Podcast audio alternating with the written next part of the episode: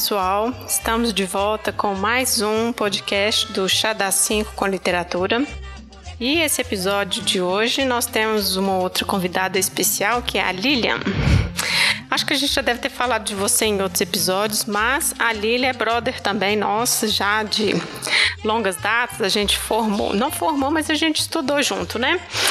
E hum, a Lilian tá aqui hoje. Na verdade, ela está na Itália fazendo o doutorado dela. Aliás, você defende quando? Tô aqui em espírito. É, não sei. Eu tenho que entregar em julho. E aí a defesa deve ser lá para, sei lá, setembro, outubro, novembro, dezembro. Ah, tá. Então ainda tem tempo. Ainda achei que agora era início do ano. Nada. Bom, mas a pesquisa dela é na área de história medieval e ela estuda cristianização e hibridização cultural. Então tem um pouco a ver com o que a gente vai estar tá falando aqui hoje, né, Lilian? Pode se apresentar. Oi, tudo bem? Meu nome é Lilian. E é isso aí, gente. Vamos. Vamos, vamos então, né? Vamos. Então tá, o livro para o episódio de hoje é o Do Amor e Outros Demônios, do Gabriel Garcia Marques.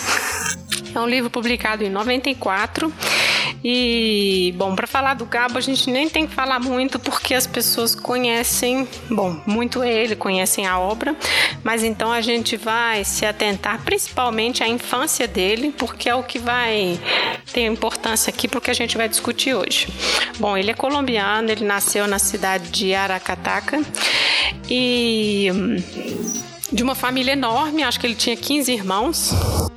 E num determinado momento, ele era jovem ainda, acho que ele era criança ainda, né? Tinha sete anos. Os pais vão morar em Barranquilla e ele fica nessa cidade com os avós. Então ele vai ser criado pela avó e pelo avô e isso ele vai falar que isso influenciou muito, né, na vida dele, na própria narrativa dele, os personagens foram essas duas pessoas que influenciaram muito. Bom, segundo ele, o avô era um ex-coronel que contava histórias intermináveis sobre a guerra civil de sua juventude, que levava ele ao circo e ao cinema e foi o seu cordão umbilical com a história e a realidade. Por outro lado, a avó, ela estava sempre contando fábulas, lendas familiares e organizando a vida de acordo com as mensagens que ela recebia nos seus sonhos. Ela era para ele a fonte da visão mágica, supersticiosa e sobrenatural da realidade. Então, uma dessas histórias, uma dessas lendas que ele vai, que ela vai contar para ele é justamente de uma menina, uma marquesa que era milagreira, virou santa e tudo, e ela tinha cabelos longos que iam até o pé. E essa história vai ser então que vai dar início, né, ao livro que a gente vai discutir. Lilian, você pode então começar falando sobre a notícia, o livro e tal. Pois é, é o... então o Gabriel começa o livro falando que ele tinha sido chamado para cobrir uma eu acho que era uma, um acontecimento que eles estavam demolindo um convento, né? E aí, quando eles demoliram o convento, eles acharam algumas sepulturas. E uma dessas sepulturas era de uma jovem com cabelos muito longos. Então ele, a partir daí, eu acho que então né, ele faz essa associação com essa lenda uhum. e começa a história, que é a história da uh, menina Serva Maria de Isso. todos os ángeles, que, uh, que era uma menina que tinha o cabelo comprido porque tinha, parece que era uma coisa, uma, uma promessa que a pais dela feito, né? Isso que ela mesmo. tinha, que não podia cortar o cabelo dela, acho que até ela casar, um negócio assim, né? É. E aí, então ela, ela é cabeluda, ela tem cabelos longos. E, bom, é a história dela que vai vai pro mercado com, a, com uma das escravas. E lá um cachorro raivoso tá, né, Morde a perna dela. vagando, morde a perna dela. E, bom, até então nada acontece. Ela não, na verdade, até uma coisa que é, é mencionada diversas vezes no livro, ela não demonstra nenhum nenhum sintoma de ter contraído a raiva. Isso. Mas como ela foi mordida, como o cachorro era um cachorro que sabia que era raivoso, estava rolando também uma epidemia de raiva, parece. Uhum. Então ela vem, ela é considerada imediatamente como doente, né? Foi contaminada e aí começa toda a história, né? Ela, o pai dela chama o médico, que é o médico judeu Abrenúncio, uhum. para poder fazer o diagnóstico, para ver como é que ela tá. E aí acontecem altas aventuras, ela vai ser mandada para o convento, porque acho que tem essa coisa, né, dela da associação entre a doença e uma possessão demoníaca. É, altas aventuras é ótimo, né, coitada? Porque tudo que ela não viveu foi aventura, né? Ficou presa dentro de um, de um convento, coitada.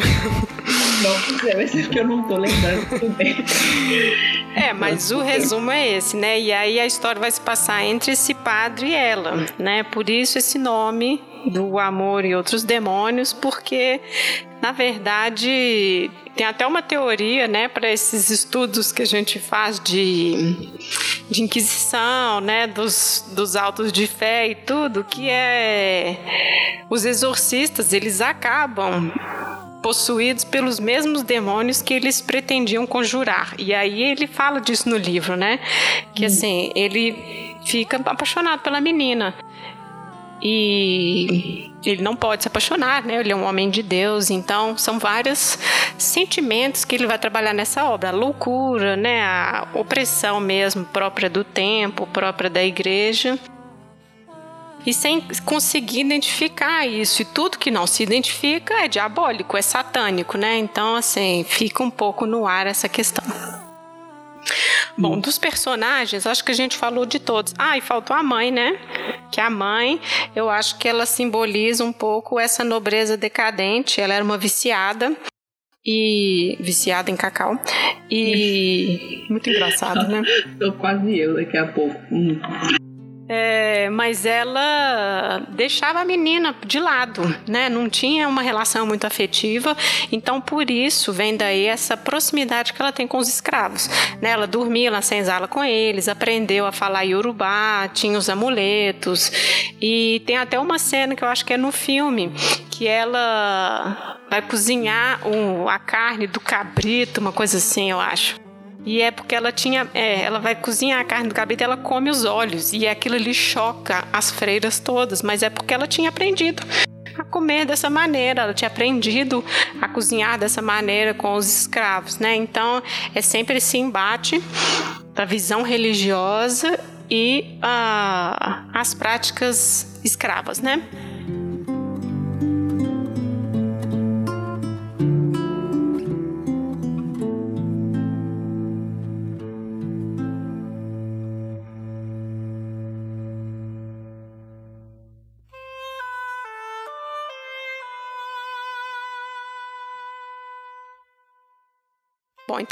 Outro assunto que a gente pode tirar né, de discussão deste livro é a própria Inquisição em si. Porque a gente vai ver, por exemplo, quando a gente fala do Index, né, que é o livro, o índice de livros proibidos da igreja, esse médico judeu, o Abrenúncio, ele fugiu da Espanha porque ele tinha sido condenado porque ele tinha sido acusado de conseguir ressuscitar os mortos. Bom, e no final das contas, o próprio morto, que não estava morto, falou que tinha ficado consciente durante todo o processo e tudo, mas aí eles degradam ele para a Colômbia. E ele tem uma biblioteca incrível, e nessa biblioteca incrível estão todos os livros proibidos possíveis, né, deste índex. E só para falar um pouquinho do índex, ele era um índice de livro né, que ia sendo atualizado de tempos em tempos, com vários títulos que eram considerados hereges ou impróprios para leitura. E eles eram considerados impróprios pelos próprios temas, que era sexualidade, incorreção política, heresia, né? E nessa lista a gente tem nomes conhecidos: Galileu, Copérnico, Erasmo de Roterdã, Thomas Hobbes, Rousseau, Montesquieu e por aí vai, né? E este índice ele ficou ativo, né? Ele existiu até 1940 é mesmo, a última foi até 1948. E ele só foi realmente abolido em 1966. Ou bizarro demais, né? Assim, Nossa. é muito atual, né? Quem foi colocado ali nesses últimos anos, hein? Uai, o Sartre também estava lá, o Vitor Hugo também. Não ah. sei dos anos do século 20, né? Mas assim, 1960, gente, foi ontem essa porcaria, sabe? Muito bizarro. É. Então, esse tema ele está dentro, assim, concentrado nesse médico o médico judeu. E também a própria questão da escravidão, acho que é um tema que a gente pode falar mais, né? Que é essa relação da menina, as pencas de balangandãs e tudo mais. Pois é. é tem uma, uma personagem que eu gosto muito desse livro, que é a Dominga de Adviento, que é a, a, a escrava que comanda a casa.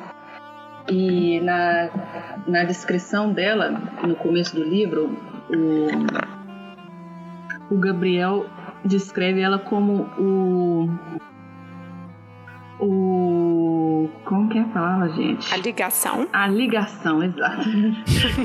Ou o link, se você quiser. Eu tava para falar ali. Mas ela é a ligação entre os dois mundos, né? Entre o mundo dos escravos e o mundo dos brancos, mas também entre o mundo dos, do, da religião iorubá e do cristianismo. Porque ela tinha sido batizada, mas ela continuava praticando a fé nativa dela e ela fala até que ela, o coração dela estava em paz porque o que uhum. faltava em uma ela encontrava na outra e eu acho isso eu achei isso muito legal porque porque é o comportamento típico né dos nos contextos de conversão religiosa que é o de é, não assim, você vira as costas completamente para o que, você acreditava no passado e começa a professar a nova fé. Não é assim que funciona. É, isso mesmo. Né? As pessoas, elas pegam o que elas acreditam que seja útil né, e fazem essa mistura, esse sincretismo, essa penca de balão de andar para poder adaptar a nova fé às, às exigências pessoais, né? Então eu gosto muito desse personagem. Acho que ela reflete bastante essa essa dinâmica que se instaurou em toda toda a América Latina, né? Dessa mistura entre europeu e africano. Isso. É, você tinha até comentado que você ia usar uma parte do Isso, um trecho. Pois é, não. Essa, na verdade, a parte em que ele descreve a Dominga é, como eu gosto muito dessa parte, eu vou colocar ela como epígrafe da minha tese, que eu achei ah, demais. Legal. Bom, então, bom, acho que o livro é isso, né? Não vamos contar muito, né? Aprofundar muito, deixar que as pessoas leiam para quem não leu, né? Mas uhum. assim, dando a nossa opinião, eu gostei do livro, achei ele bem tranquilo de ler, né? Assim, ele é pequeno, né, comparação com aqueles outros romances enormes dele, mas é, é um tema que eu gosto, que é Inquisição, igreja, escravos e tudo mais, então eu acho que é um, um, um livro bacana. Eu e você, também gostei, Lilian? gostei muito, gostei dessa coisa, né, do livro ter nascido de uma notícia que ele leu, me faz pensar muito nessa, né, nessas inspirações que os autores têm de coisas aparentemente muito prosaicas e aí eles inventam essas histórias. Gostei dessa coisa, né, da, da, da Dominga, desse, dele ter introduzido essa a coisa do sincretismo e também gostei dessa do jogo que ele faz, né, entre amor e doença, amor e demônio, né? Loucura, se, né? É, como se o amor fosse em si uma doença e em si um demônio, né? E todas as implicações que isso pode ter. Achei legal. É, é, isso que você falou sobre a notícia, né? É uma coisa recorrente da obra dele, né? Ele vai sempre se inspirar de personagens do próprio cotidiano e aí tem o toque mágico depois, né? Mas eu não sei, né? A gente vai falar do filme agora, mas eu não sei se o filme consegue captar muito isso. Porque tem umas coisas que o filme apresentou muito bem e tem umas outras coisas que ficou meio assim que eu acho que é próprio de ficar só dentro da literatura mesmo, né? Uhum. Agora, sobre o filme, é uma produção colombiana costa-riquenha do ano de 2009. E ele, eu achei ele bem fiel é, novamente, ela tem 12 anos, tem essa coisa da decadência que é demonstrada na própria casa, né? O cenário da casa é bem pobre, aquela coisa suja, a mãe viciada fica só doente, deitada na cama, né? Então isso fica bem claro. A senzala onde ela dorme, não é nem bem uma senzala, né? Assim, não sei se você lembra, mas é tipo uma uhum. choupana, né? Com as redes. Eu não sei, acho que esse conceito de senzala é uma coisa que tem mais em, no Brasil, né? Não pois sei, é. Pra falar uma besteira, mas. É, mas assim, porque. Pode ser a própria representação também do filme, mas era tipo uma showpane as várias redes. E aí eles, assim que ela ficou doente, eles tentam colocá-la de volta para dormir no quarto dentro da casa e ela foge de noite para dormir lá, né? Então assim, tem essas coisas mostrando esse apreço e que aquele ali que era o mundo dela, né? Uh, o filme, o que, que você achou? Olha, eu achei o filme. Achei legal. Na verdade, eu tenho que dizer que eu não achei lá essas coisas, não. Porque eu acho que eu tive um problema com, com a, a menina que interpreta a Serva Maria, porque eu achei ela meio fraquinha. Não sei se se era se ela foi fiel né ao personagem do livro e o personagem do livro era meio passivo ou se foi ela que não sei não conseguiu dar mais força e personalidade. Mas eu achei a, a serva Maria do filme bem bem passiva né? Ela, ela não teve escolha né? Ela fez o que, o que praticamente foi imposto que era se envolver com o padre né é, eu achei ela um pouco assim, muito juvenil, talvez tadinha, porque ela tinha mesmo é, apenas 12 anos, né? Mas ela parece é, apática, né? Pode ser também pela doença, né? Mas ela parece apática. É, não sei. Mas também isso é uma coisa que não, não dá para entender muito bem no livro. Se ela realmente tinha raiva ou não, né?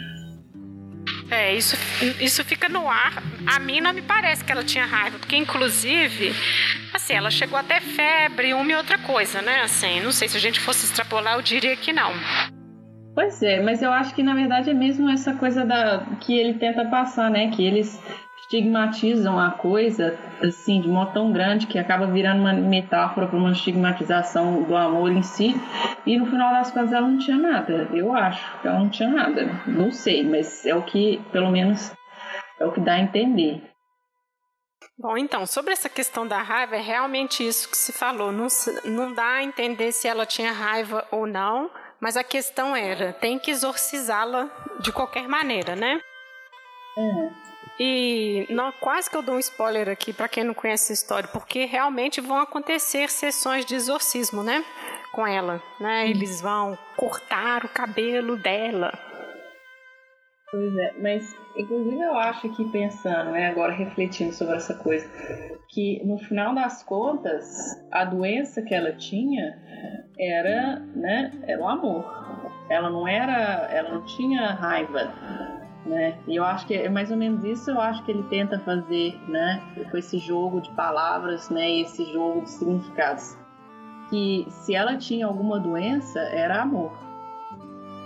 Que era, tudo bem, não era bem uma doença, era, uma, era também né, uma possessão demoníaca, porque até ele fala, né? Que é o amor e outros demônios. Isso, exatamente. É porque a gente estava comentando que o próprio padre não sabia lidar com isso, né? Ele ficou relutante, ele se autoflagelou, né? Quando ele viu que estava apaixonando por ela, né?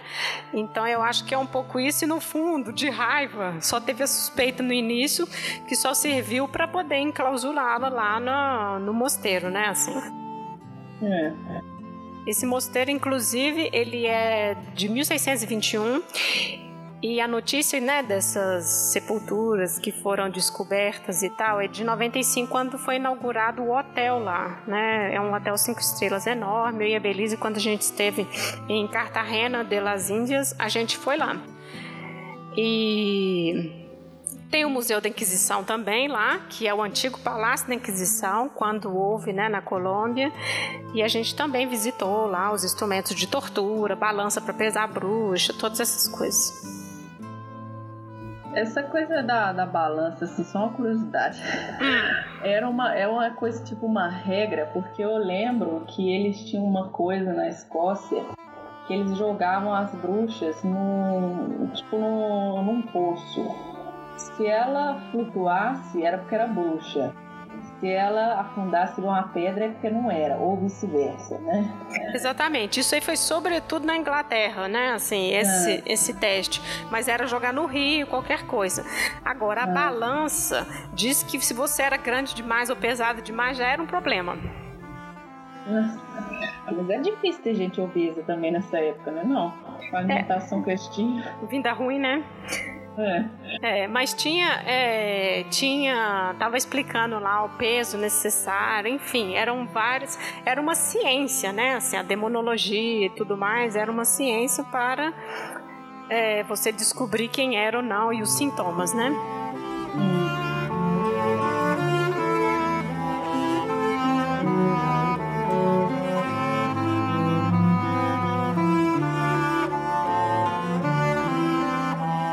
Gente, agora nós vamos. Bom, acho que a gente encerrou aqui, a gente falou da adaptação, então nós vamos passar agora para outros livros ou filmes que a gente poderia sugerir sobre essa temática da Inquisição, da igreja, né? Essa coisa do amor como um demônio, como um problema, né?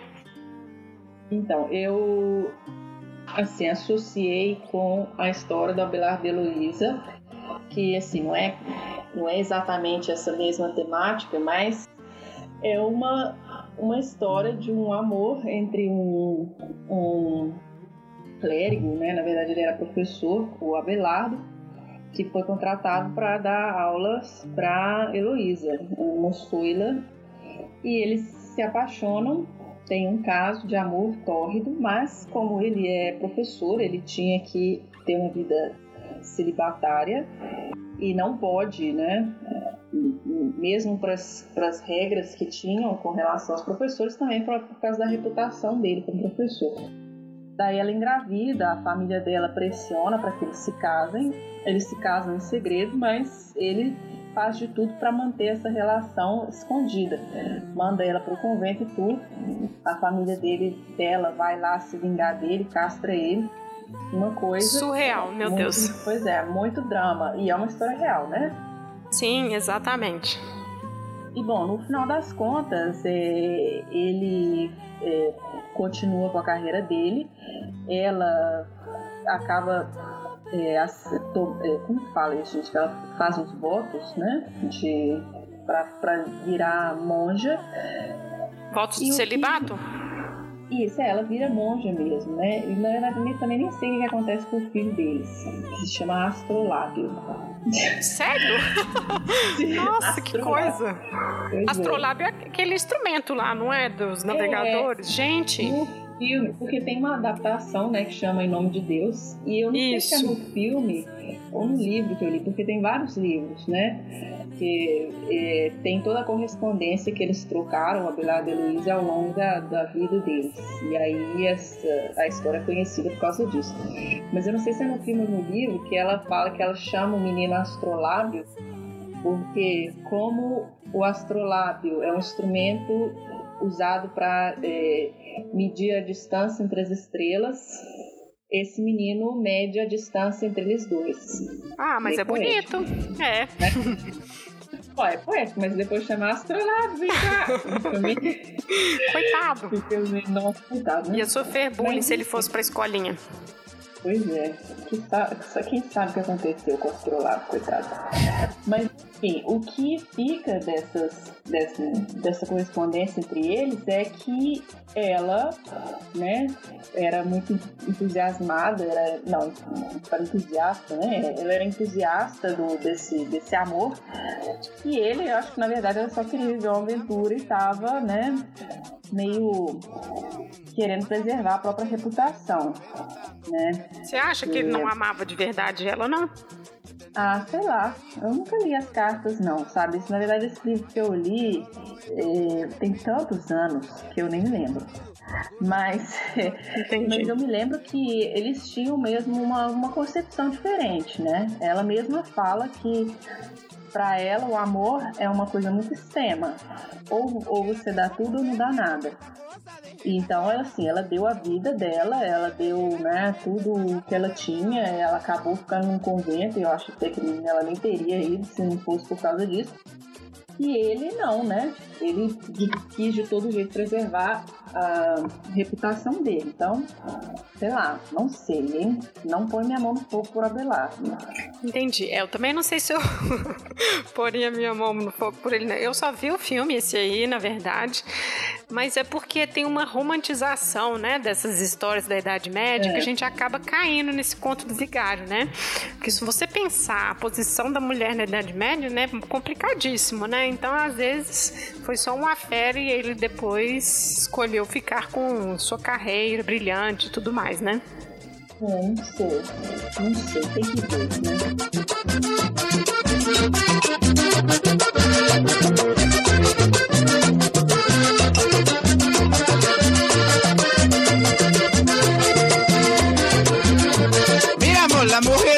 Mujer ajena siempre bonita, pero la nuestra si no la miran lo hallamos mal. La injusticia existe en la vida, pero es muy justo que con la vara con que medimos nos medirán. Um outro livro e um filme que a gente também indicaria, é conhecido também, é O Crime do Padre Amaro. O filme é de 2002 e tem o bonitão do Gael Garcia Bernal. Ah, eu adoro ele. Nossa, até feia. Então, mas inclusive ele é o padre horrível, lixo, né? Mas a história é essa: é um padre, vai para um vilarejo pequenino e ele é super bom, né? A pessoa boa, cheia de princípios. E aí ele se apaixona por uma jovenzinha ingênua, uma uma menina lá do vilarejo, engravida ela, é aquela confusão, tudo. Também não vou dar spoiler do final, mas envolve todos esses temas, mais ou menos, que a gente tem conversado aqui. Que é essa coisa da tentação, o pecado, a loucura. E mais ou menos igual a Belardo também, né? A escolha que o personagem faz, né? Entre a carreira e o amor e tal. É um outro desse tema também. Um outro, esse eu não li o livro, mas é um romance gótico do, de 1796, é um francês, se chama O Monge. O filme, a adaptação é de 2011 com o Vincent Cassel, e ele é um monge que era muito bom também, muito rígido, né? Ele era muito estrito, assim, com, com as coisas, as, na observância das regras da igreja. Mas ele começa a se envolver com uma mulher, e aí ela corta o cabelo, vai viver com ele nesse nesse monastério. Tem bruxaria também. Depois ele se apaixona por uma outra menina. Tem incesto, tem morte. Nossa, esse é macabro, na verdade. E é muito bom. Mas o filme, você vê que a adaptação, que o livro é melhor, assim, que o livro você vai entender melhor as coisas, porque talvez possa ser um problema de edição, mas o livro fica meio assim no meio do caminho, sabe? Mas é muito bom. Acho que vale a pena também para quem se interessa por essa temática. E um outro ainda francês também que se chama A Religiosa, que é de 2013. E é uma menina que os pais levam ela para morar no convento e lá ela sofre abusos de todos os tipos, físicos, psicológicos. As madres são horrendas e também acontece de tudo lá, muita repressão sexual, muita violência. E acho que é uma indicação porque também está dentro desse tema da repressão, né, da igreja com bom, a repressão ao sexo, às relações. Bom, você não poder demonstrar nenhum tipo de afetividade, né? Bom, gente, as músicas que a gente colocou na trilha sonora deste episódio elas, bom, claro, são colombianas, uma parte elas são cúmbia e a, a outra parte tem a trilha sonora do filme também, mas o Gabriel Garcia Marques ganhou o Nobel de Literatura em 1982 pelos 100 anos de solidão. E quando ele foi, né, para este prêmio, eles colocaram determinada trilha sonora para ele que ele vai falar sobre isso na autobiografia dele, que é o livro Viver para contá-la. E aí nesse livro ele vai falar sobre música, que quando ele estava escrevendo 100 anos de solidão no México, ele escutou Debussy e Beatles. Quando ele foi para Espanha, ele teve contatos com outras com, com mais música clássica e tudo, mas o que ele sempre gostou, né? E assim, se ele pudesse ter escolhido a música de entrada dele na cerimônia do Prêmio Nobel, seria as músicas que ele escutava na infância dele, que era de um sanfoneiro, Francisco El Hombre. E na verdade, depois eu fui procurar saber um pouco sobre isso. Na verdade, é mais ou menos uma lenda, como se esse cara fosse um trovador da Colômbia, né, ali na costa. E o tipo de música que ele toca é o baienato que é essa música de sanfona. A sanfona chegou na Colômbia com os alemães, através do comércio e tudo.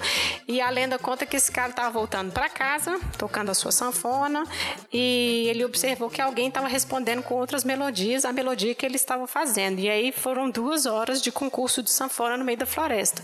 E ele sentiu que estava perdendo, foi olhar quem que era que estava tocando. E aí ele viu que era o diabo. E aí ele começou a rezar, fez oração e tudo, e começou a tocar, segundo a lenda, a melodia mais harmoniosa que qualquer pessoa já tenha ouvido. E aí o diabo perde e vai embora. É, então a lenda se mistura um pouco com personagens históricos mesmo, porque existiu um Francisco Elombre mesmo, que o nome dele é Francisco Pachorada. Ele é do início do século XX, acho que nasceu em 1907 e muito pobre, né? Aquela vida bem miserável. Ele com quatro anos começou a aprender sozinho a tocar sanfona. E aí o tio dele olhou, não, mas esse menino aí é bom demais. Esse menino é o próprio Francisco Elombre. E aí ele se apresentava desse jeito. Acho que no YouTube tem, bom, quem quiser, né? No YouTube tem vários vídeos, tem as músicas todas. Então essa é a nossa trilha sonora. É, então acho que isso, né? É. A gente vai agradecer, agradecer muitíssimo a Lilian por ela ter topado gravar este episódio com a gente. Inclusive, achei muito legal ela ter pegado o trecho para epígrafe né, da tese dela. Isso eu achei muito bacana. Então, é isso. Lilian. Obrigada pelo convite. Achei legal. Vamos, vamos, vamos continuar essa parceria que dá tão certo, né? vamos lá. Ai, figura. E antes de terminar, então, a gente vai mandar um beijo para os nossos ouvintes em geral, mas para um ouvinte especial. um ouvinte especial que escuta a gente todos os dias no Radinho de Pira, que é o Rony. Rony, um beijo pra você. Rony, um beijo pra você. Não, pior que ontem ele me mandou uma mensagem. Ô Lilian, a sua convidada mandou um beijo especial. Eu falei, ah, agora eu já sei que vai ter isso. Nossa, estraguei a surpresa. Já tava ansioso lá para saber, veja só. Vai rolar, ele vai ter que escutar tudo. Vai. Exato, bem no finalzinho. Bom, então é isso, pessoal. Lembrando das nossas redes sociais, a gente está lá com o blog, estamos no Facebook, Instagram, Twitter, e-mail. Podem entrar em contato, fazer comentários e também sugestões, né? Porque a discussão fica sempre em aberto, então é sempre bem-vindo o que vocês quiserem comentar. Isso aí, meu povo. Então, até. Até lá.